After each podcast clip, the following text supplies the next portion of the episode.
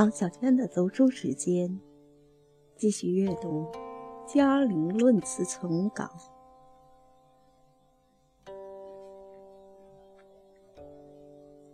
从人间词话看，温、韦、冯、李四家词的风格。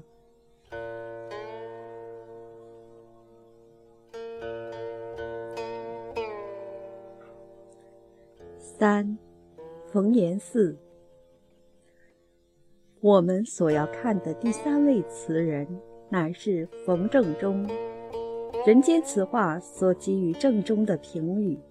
重要的有下列数则：其一是说“深美宏约”四字，为冯正中足以当之；其二是说正中词品若欲于其词句中求之，则或类誓言庄殆尽之语；其三是说。冯正中词虽不失五代风格，而唐武特达，开北宋一代风气。其四是说，正中词除雀踏之、菩萨蛮、石树雀最显赫外，如醉花间之高树却闲巢，斜月明寒草，余为伪苏州之。流莺渡高阁，孟襄阳之疏雨滴梧桐，不能过也。其五是说，温韦之精艳，所以不及正中者，意境有深浅也。综合以上五则评语，我们可分作两方面来看：第一，三五诸则。是属于意境方面的评语，而第二、四两则则是属于风格方面的评语。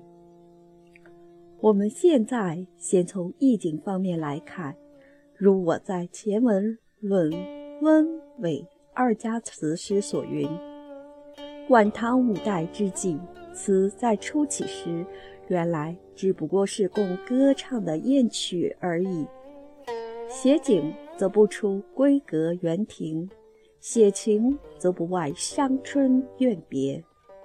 温韦二家就同属于此一范围之内，只是温词较为客观，无鲜明之个性；韦词较为主观，有鲜明之个性。从端己的作品中，我们已可清楚地看到。此之为物，已经从图供歌唱不具个性的曲子，转而为可以自我书写情意、具有鲜明个性的文学创作了。这在词的意境方面，当然已是一大演进。可是，如果以端己与正中相较，则端己词中所写之情事。一方面虽然真切尽职，具有鲜明之个性，而另一方面又不免过于居狭落实，其所写者往往只限于一人、一事、一地、一事而已，因此在意境方面，自然就受到了相当的局限，使读者不容易自其中得到更多的联想。和启发，而正中则不然。正中词从外表来看来，虽然也不过是闺阁园亭之景、伤春怨别之词，可是它一方面既较非清为主观，而且个性鲜明；而另一方面，它又不似端己之居狭落石。读正中词。会使人觉得其所写的情意境界虽同样真切感人，可是并不为现实之情事所局限，而可以令读者产生较深较广之联想。这是正中词之一大特色，其所以然者，我以为那乃是由于端己所写者，但为现实中感情之事迹；而正中所写，则是不为现实所局限的一种纯属于心灵所体认的感情之境界的缘故。读端己词，如其女冠子之四月十七，正是去年今日别君时，即昨夜夜半。枕上分明梦见，与荷叶悲之。记得那年花下深夜初识谢娘时，著作，以及前面说端己词时所举的菩萨蛮五首，其中情事都是实地分明，其中有人呼之欲出的作品，虽然真切感人，而且以分明之事迹为主，因而。不能引发读者更自由、更丰美的联想，而正中词则不然。正中词如其“却踏之”指“秋入蛮郊风半裂，狼藉池塘雨打疏河折”三句，虽然写的也是眼前园庭之景物，却能给予读者一种。并不为景物所局限的持续精心、众方无会的对整个人生之悲慨的联想，又如其另一首《却他之之》，心若垂杨千万缕，水阔花飞，梦断巫山路三句，所写的虽然也是相思离别的情事，然而也并不为某人某事所局限。能令读者读之兴起一种属于所有有情之人所同具的，虽在隔绝失望之中，而相思之情依旧此心难抑的共感。我们从这些例证都可看到，正宗所写的已不仅是现实中有局限的景物情事而已，而是由这些景物情事所唤起。或所象喻的，包容着对人生有着综合性体认的某种更为丰美的意境。因此，我说正中词所写的已不仅是有局限的感情之事迹，而是意蕴更为丰美的一种具有综合性体认的感情之境界。我想，这也正是人间词话之所以说。正中词虽不失五代风格，而唐无特大，即温伪之经验，所以不及正中，意境有深浅也。而且以“深美宏约”四个字的赞誉，独许之于正中的缘故。而且人间词话在另一则评语中，亦曾引正中词之“百草千花寒食路”。香车寄在谁家树？二句以为有诗人优势之意，亦可见人间词话之所以称赞正中词之唐无特大，意境深美，乃是由于他的词不为现实所局限，因而可以使读者自联想而体认到一种更为深广之境界的缘故。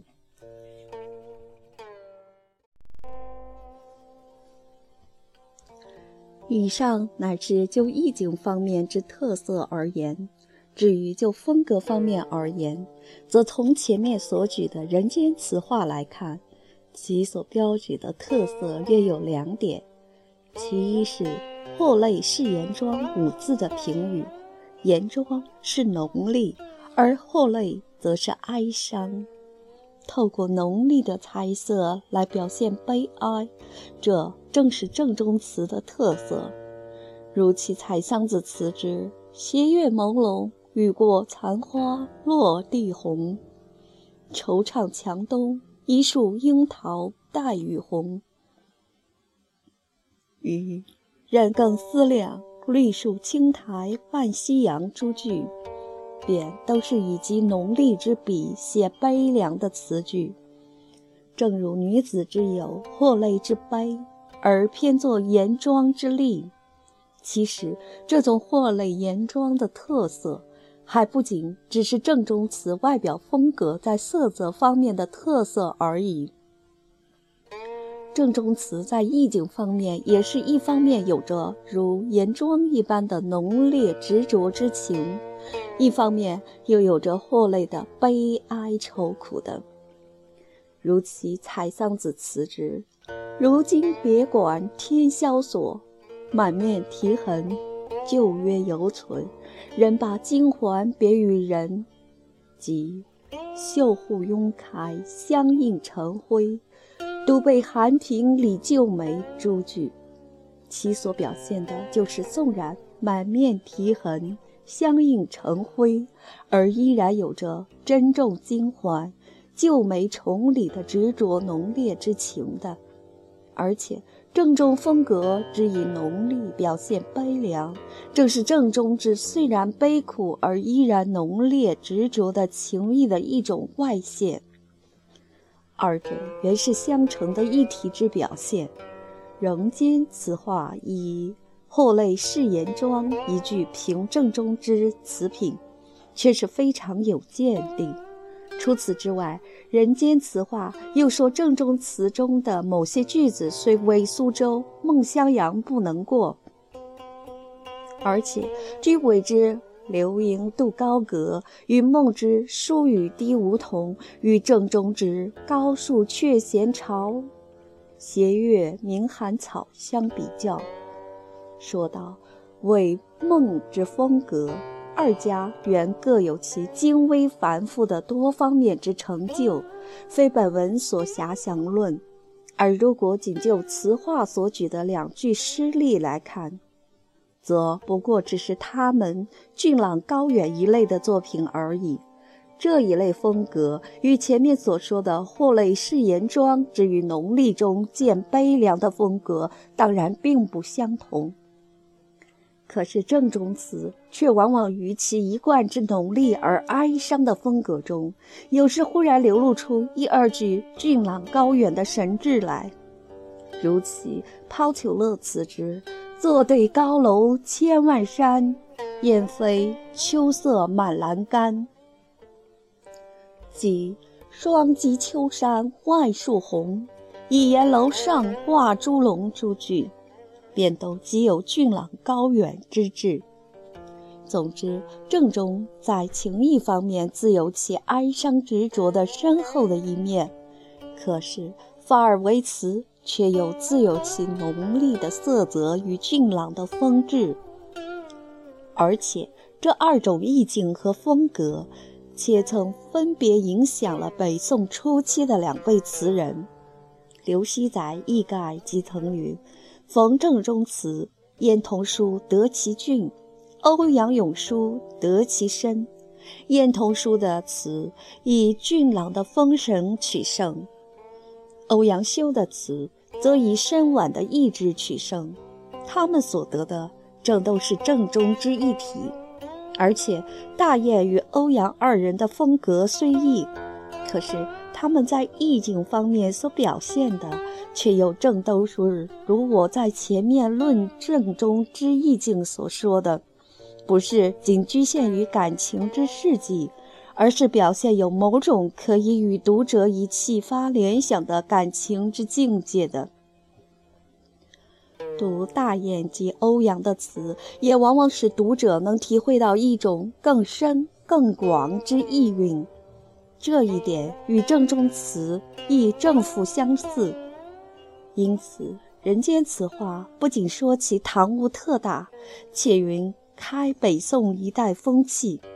可见王国维先生之论词是确有其过人之实践的。以上都只不过是概说而已，下面就让我们举几首正中词为例证，来尝试一家言析。《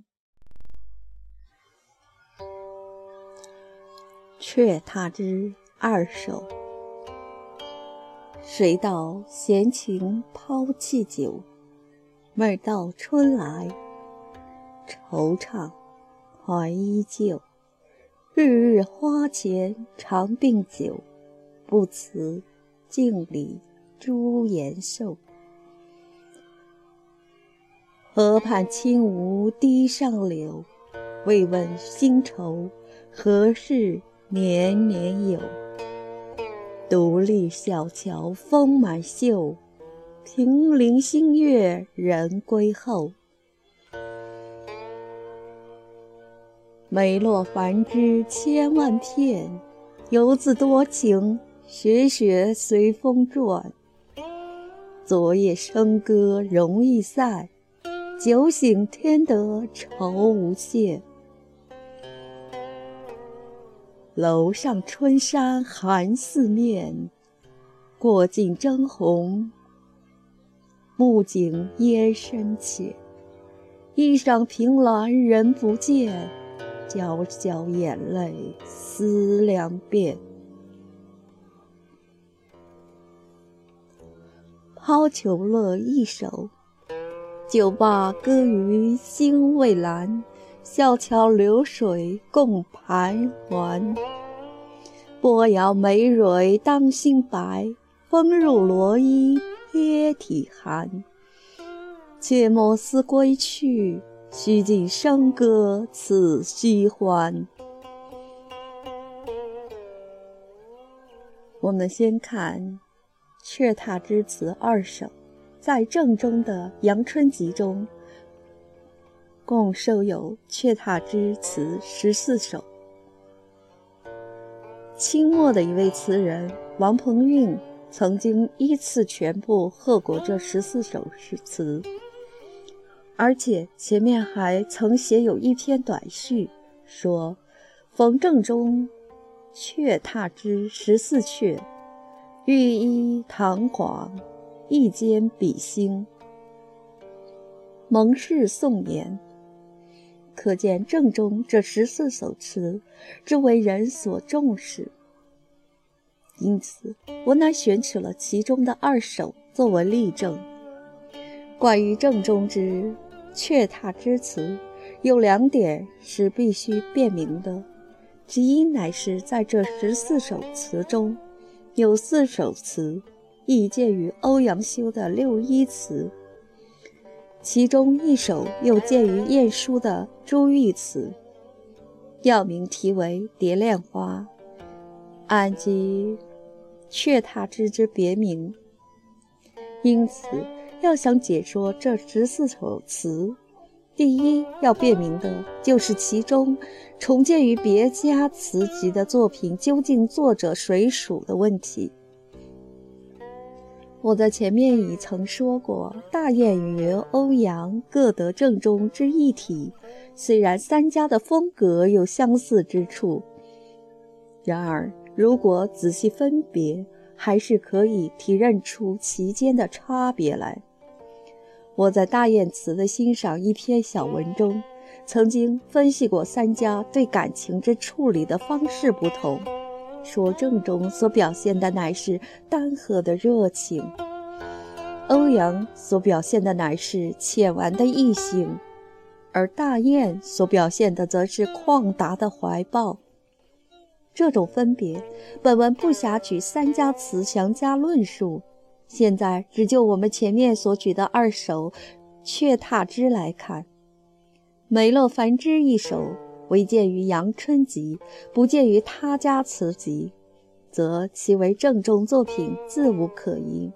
至于《谁道闲情》一首，则已见于欧阳修之六一词，然而观其风格语气，似当为正中之作。故一般选本多以之归属于正中。正先词选曾加论述曰：“冯欧两家互信之作甚多，无从确定。若以风格论，则冯词深婉者多，笔致较轻；欧词豪荡者多，笔致较重。此词似冯而不似欧，所言极有见地。”所以，要解说正中阙踏之词，先要确定互鉴之作的作者谁属，这乃是第一点需要辨别清楚的。至于第二点需要辨明的，则是正中之却踏之词究竟有无脱意，与正中之为人究竟如何的问题。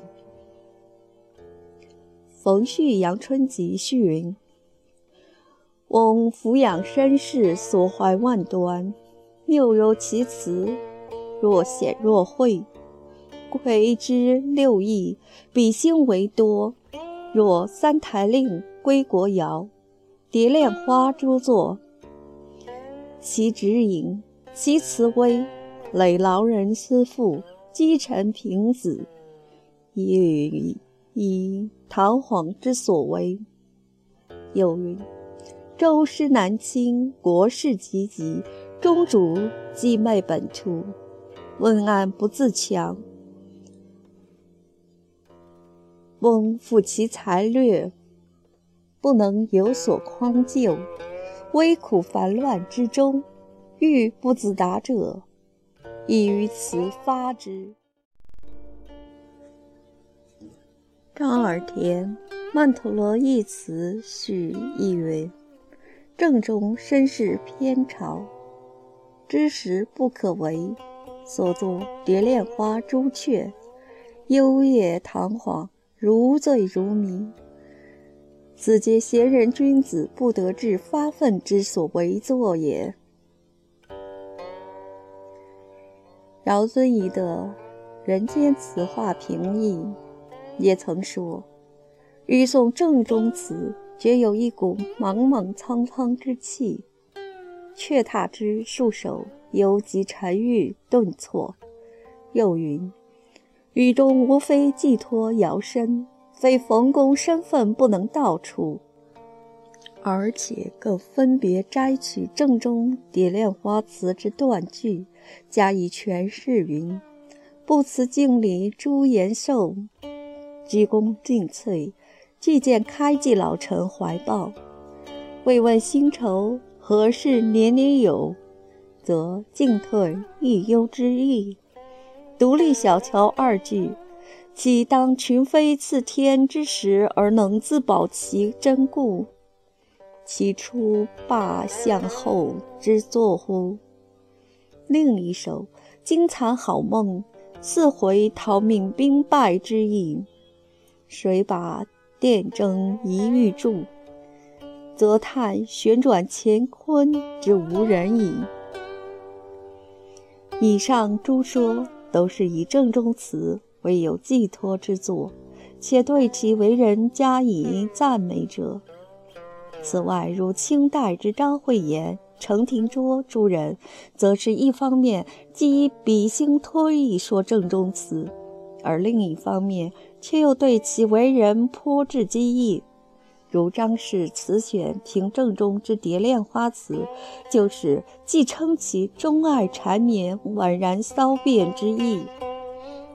却又诋毁其为人，说言似为人专避嫉妒，又敢为大言。陈氏《白羽斋词话》也是一方面，既称其蝶恋花词情辞悱恻，可群可怨，又称其水稻闲情一首之上半阙云：始终不与其志，亦可为自信而不疑。果意而有守矣。又云：“钟爱缠绵，以真绝顶。”可是另一方面却诋毁其为人，说：“然其人亦书无足取，诗词不尽能定人品，信矣。”纵观以上各说，朱家对正中人品之评论，无论其为誉为毁，死皆不免有过分之处。而且必欲以托一笔赋时事解说诸词，此亦不免有过于沾滞之处。关于正中词之容易被视为有所托意之作，我想那正因为如我在前面所说，乃是由于正中词所写的原是一种有综合性体认的感情之境界。因此，易于引起读者更深更广之联想的缘故，但读者却不必因一时之联想而为之笔复立说，此其一。再者，关于正中之为人，也不必纷纷毁誉，郑中只是一个生而就具有悲剧命运的不幸人物而已，其与南唐之朝廷政党之间的一切恩怨功过，都只是由于环境与个性相凝聚而成的必然结果。据夏承焘之《冯正中年谱》，郑中为广陵人，其父冯令君。在南唐列祖时，曾官至吏部尚书。因此，无论就其所生之地域与其所生之家庭的种种背景来看，郑中之出仕南唐，几乎都可以说是一件命运注定了的事儿。况且，郑中又是一位不甘寂寞的才辩之士，史称其有词学多技艺。又为其学问渊博，文章引发，辩受纵横，如请悬河暴雨。自二十余岁，以白衣剑列祖，起家授秘书郎，始与元宗有处。元宗就是宗主李璟，其后列祖篡吴自立，宗主李璟被封吴王为元帅。后有喜封齐王，而正中则一直都是担任元帅府长书记的职务。即中主景嗣位，正中遂自元帅府长书记拜谏议大夫、翰林学士兼户部侍郎，是至同平章事。正中与南唐朝廷关系之密切可知。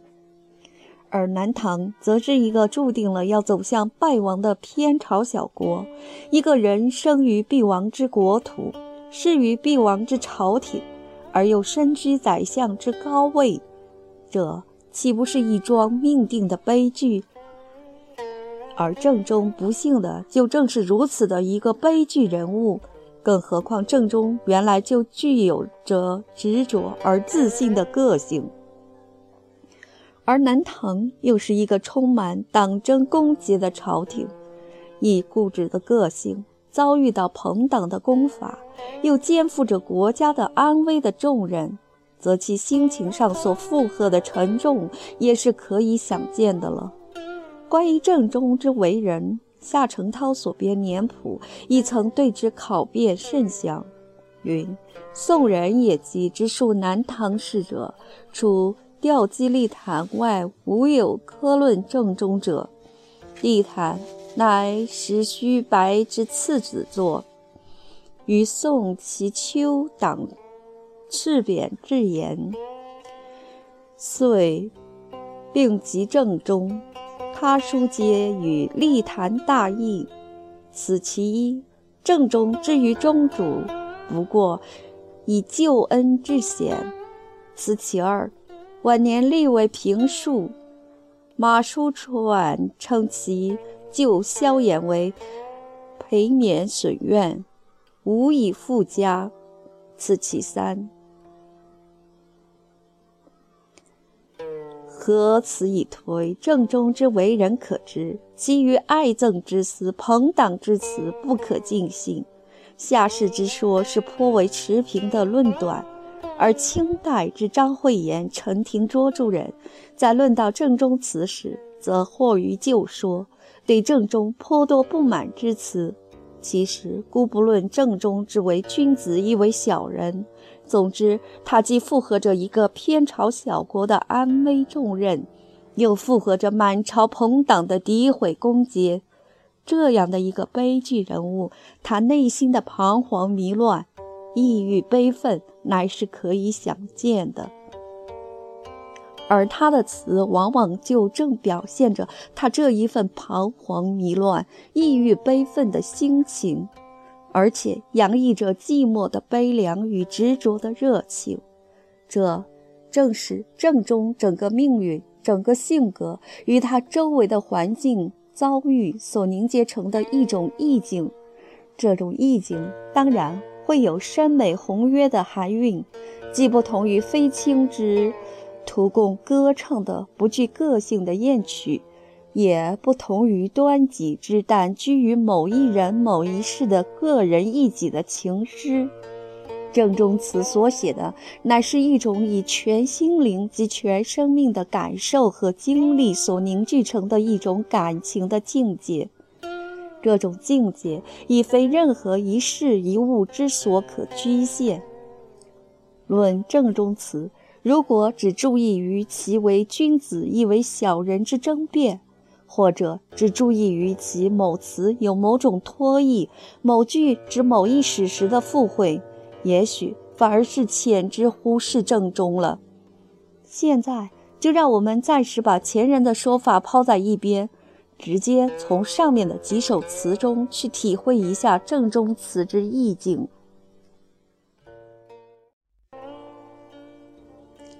先看第一首《却踏之词》，首句“水到闲情抛弃酒”，虽然仅只七个字。却写得千回百转，表现出对感情方面挣扎所做的努力。正中之沉郁顿挫与端己之以静止真切取胜者，可以说是迥然相异。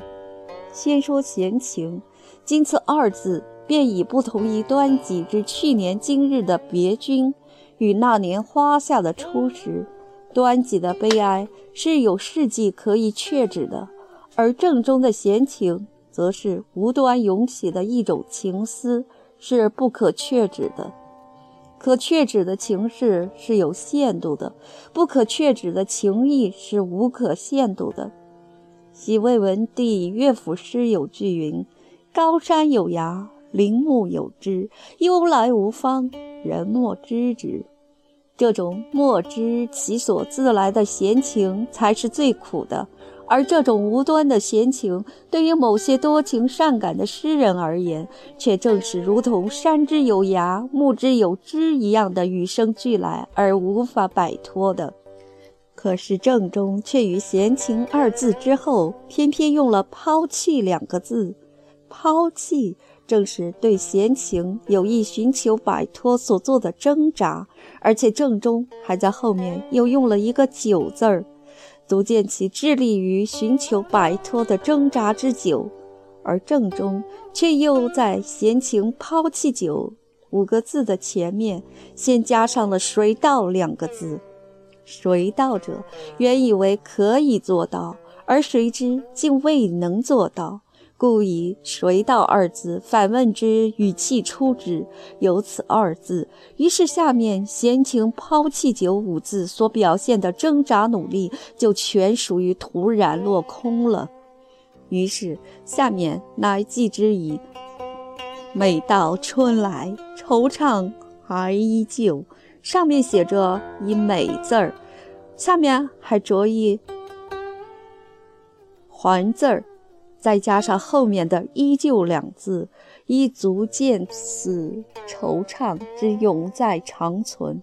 而必曰：“每到春来者，春季乃万物萌生之后，正是生命与感情醒觉的季节。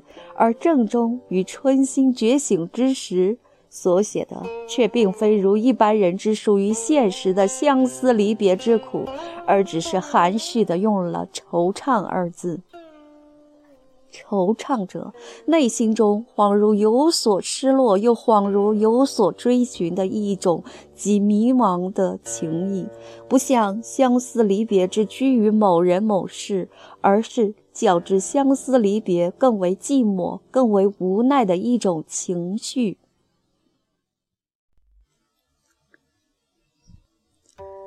既然有此无奈的惆怅，而且。曾经过抛弃的挣扎努力之后，而依然永在长存。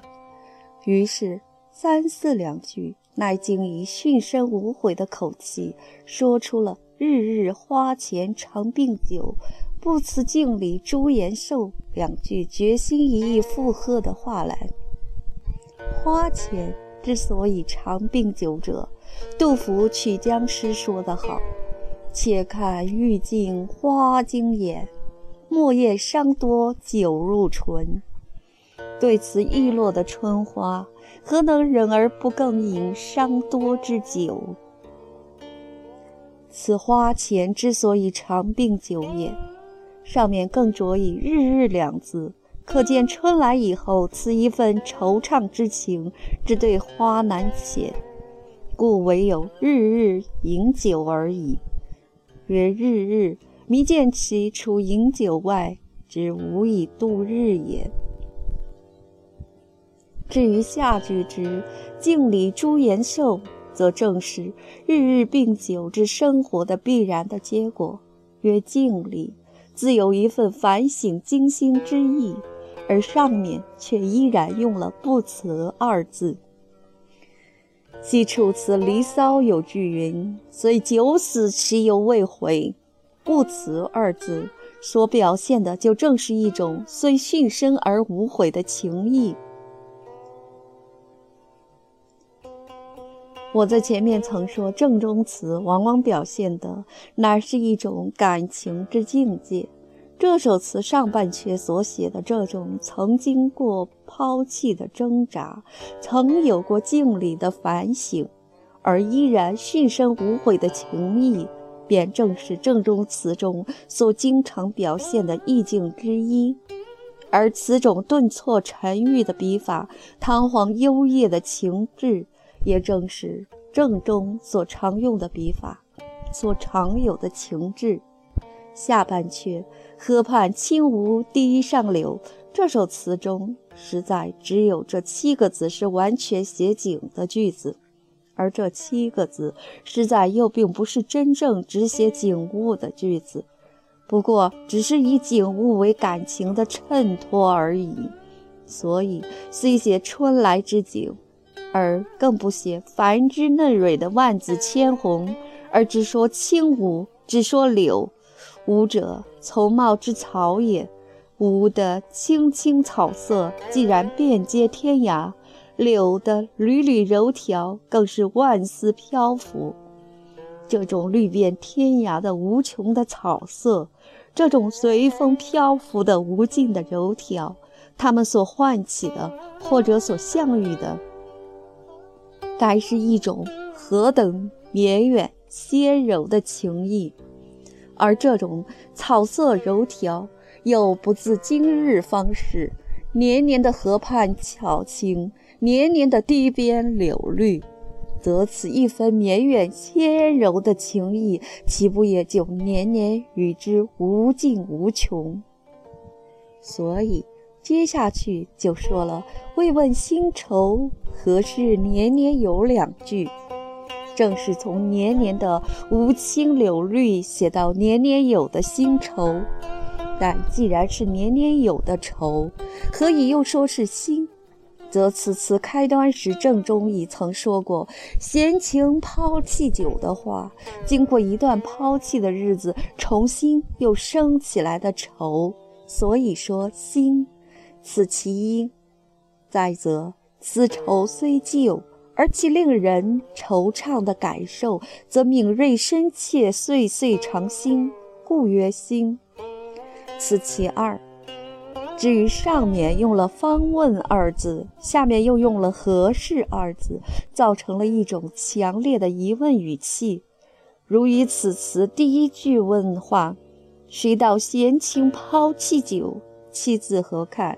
从欲抛弃闲情而问其何以未能，到现在再问其新愁之何以年年常有，有反省的自问而依然不能自解，这正是正中一贯用情的态度与写情的笔法。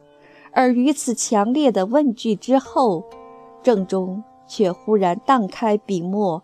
更不做任何回答，而只写下了“独立小桥风满袖，平明星月人归后”的身外的景物情事。然而仔细玩味，则这十四个字实在乃是写惆怅之情写得极深的两句词。事关其“独立”二字儿，已是寂寞可想；再观其“风满袖”三字，更是凄寒可知。又用了“小桥”三字，则其立身之地的孤零无所、阴蔽，亦复如在目前。而且，丰满秀一句之“满”字儿，写风寒袭人，也写得极饱满有力。在如此寂寞、孤零、无所、阴蔽的凄寒之侵袭下，其心情之寂寞、凄苦，亦可想见。何况又加上了下面的“平陵新月人归后”七个字，曰“平陵新月”，则林梢月上，夜色渐起；又曰“人归后”，则路断行人已是寂了人定之后了。从前面所写的河畔青芜之颜色鲜明来看，应该乃是白日之景象。而此一句则只写到月生人定，则诗人承受着满袖风寒，在小桥上独立的时间之长久，也可以想见了。清朝的诗人黄仲泽曾有诗句云：“如此星辰非昨夜，为谁风露立中宵？”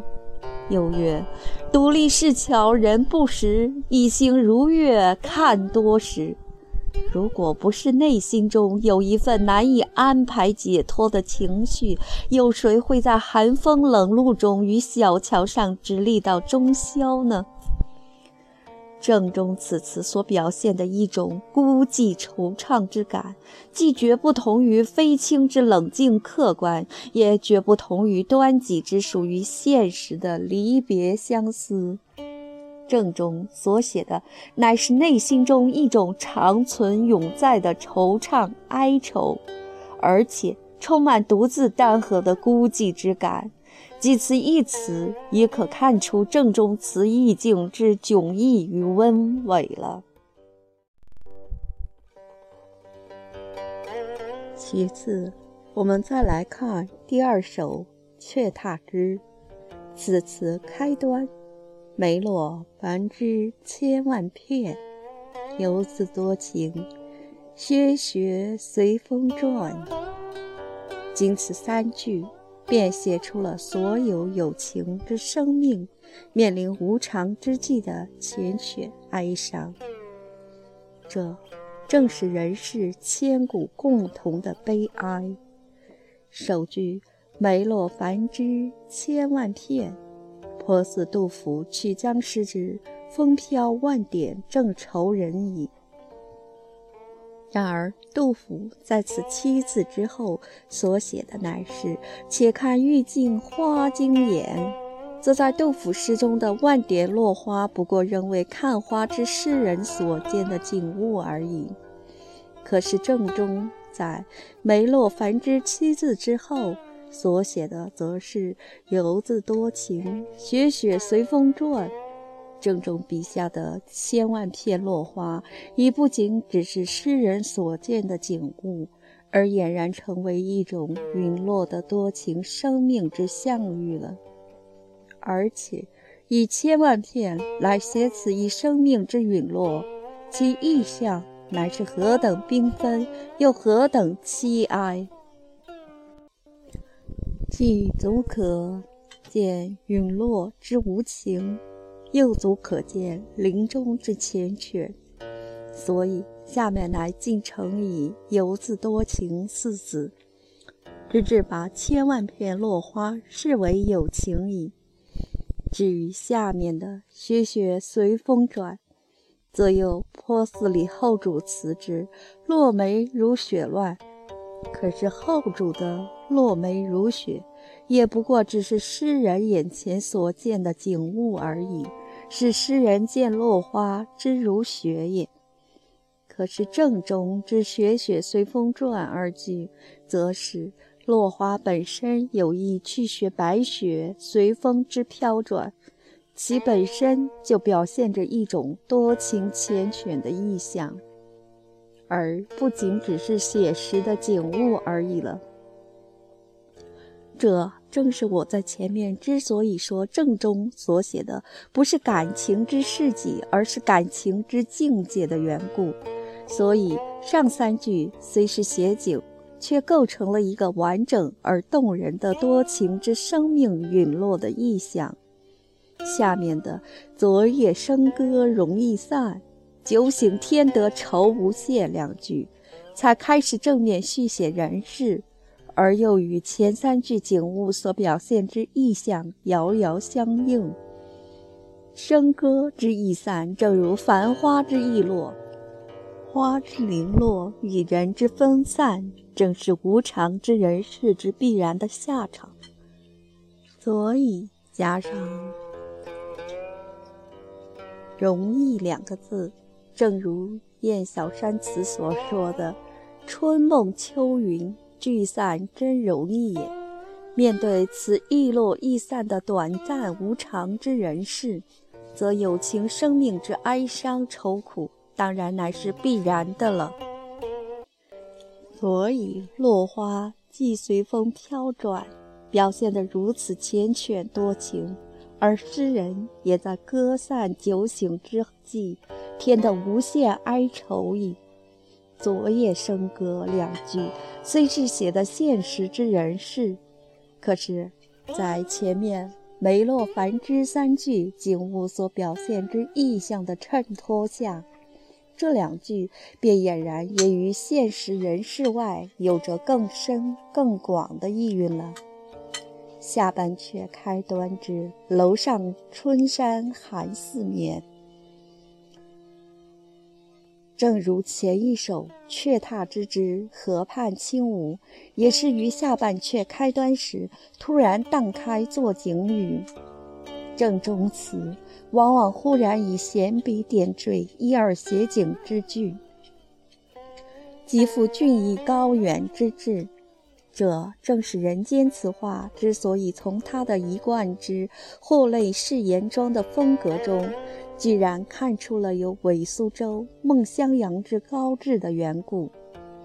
可是正中又毕竟不同韦孟，正中的醉语于风致高峻以外。其背后往往依然还是含蕴着许多难以言说的情意，即如前一首之“河畔轻无堤上柳”，表面原是写景，然而读到下面的“慰问新愁，何事年年有”两句，才知道年年的无青柳绿，原来就正暗示着年年在滋长着的新愁。这一句的“楼上春山寒四面”，也是要等到读了下面的“过尽真红，暮景烟深浅”两句，才体会出诗人在楼上凝望之久与怅惘之深。而且楼上已是高寒之所，何况更加以四面春山之寒峭。见诗人之孤寂凄寒可想，而“寒”字儿下面加上了“四面”二字，则诗人的全部身心便都在寒意的包围侵袭之下了。以外表的风露体肤之寒，写内心的凄寒孤寂之感，这也正是正中一贯所常用的一种表现方式。即如前一首之“独立小桥风满袖”，此一首之“楼上春山寒四面”，及下一首之“风入罗衣贴体寒”，便都能与读者此种感受和联想。接着说“过尽征鸿”，此句不仅写出了凝望之久与瞻望之远。而且征鸿之春来秋去，也最容易引人想起踪迹的无定与节序的无常。而诗人竟在寒四面的楼上凝望这些漂泊的征鸿，直到过尽的时候，则其中心之怅望哀伤不言可知矣。然后承之以“暮景烟深浅”五个字，暮景者。日暮之景色也，然则日暮之景色究竟何有？则远近之暮烟耳。深浅二字，正写出暮烟因远近而有浓淡之不同。既曰深浅，则远近乃同在此一片暮烟中矣。这五个字不仅写出了一片苍然的暮色，更写出了高楼上对此苍然暮色之人的一片怅惘的哀愁。于此，再反顾前半阙的梅落繁枝三句，应知梅落三句，故当是隔散酒醒以后之所见；而此楼上春山三句，实在。也当是歌散酒醒以后之所见。不过梅洛三句所写花落之情景极为明白清晰，故当是白日之所见。之后半阙则自“过尽征鸿”一句，表现着时间消逝之感的四个字以后，便已完全是日暮的景色了。从白昼到日暮。诗人何以竟在楼上凝望至如此之久呢？于是结两句之一晌凭栏人不见，娇消眼泪思量遍，便完全归结到感情的答案来了。一晌二字，据张相诗词曲词词汇是云：一晌只是时间之词，有指多时者，有指暂时者。因秦少游满路花词之谓之安否，一晌无消息，以为乃许久之意；又因正中此句之一晌凭栏，以为乃霎时之意。思以为一晌有久暂二解是不错的，但正中此句当为久意，并非暂意。张相盖未仔细寻味此词，故有此误解也。纵观此词，如上所述，既自白昼景物只写到暮色苍然，则诗人凭栏的时间之久，当可想见。故曰一晌凭栏也。至于何以停倚在栏杆畔如此之久，那当然乃是因为内心中有一种期待怀思的感情的缘故。故记之曰：“人不见，是所思终然未见也。”如果是端己写人之不见，如其何也悲之“花下见无期，相见更无因”等句，其所写的便该是确实有他所怀念的某一具体的个人；而正中所写的人不见，则大可不必确指。正中所写的乃是内心寂寞之中，常如有所期待怀思的某种感情之境界。这种感情可以是为某人而发的，但又并不使读者受任何现实人物的局限。我之所以敢做如是说者，只因为端己在写人不见时，同时所写的乃是记得那年花下。及绝代佳人难得等极现实的情事，而正中在写人不见时，同时所写的则是春山四面之凄寒与暮烟远近之明漠，则是一片全属于心灵上的怅惘孤寂之感。所以我说正中词中人不见之人是并不必确指的，可是。人虽不必确指，而其期待怀思之情，则是确有的。故结尾一句，乃曰：“娇消眼泪思量遍也。”思量而曰变，可见其怀思之情的始终不解；又曰眼泪，可见其怀思之情的悲苦哀伤。至于娇消，则以用以眼泪之精也。据《书意记》云：“娇消乃南海鲛人所知之消，而鲛人则眼中可以泣泪成珠者也。”曰娇消，一则可见其用以拭泪之惊怕之真美；再则用泣泪之人所知之消惊来拭泪，乃欲可见其泣泪之悲，故曰娇消眼泪思量遍也。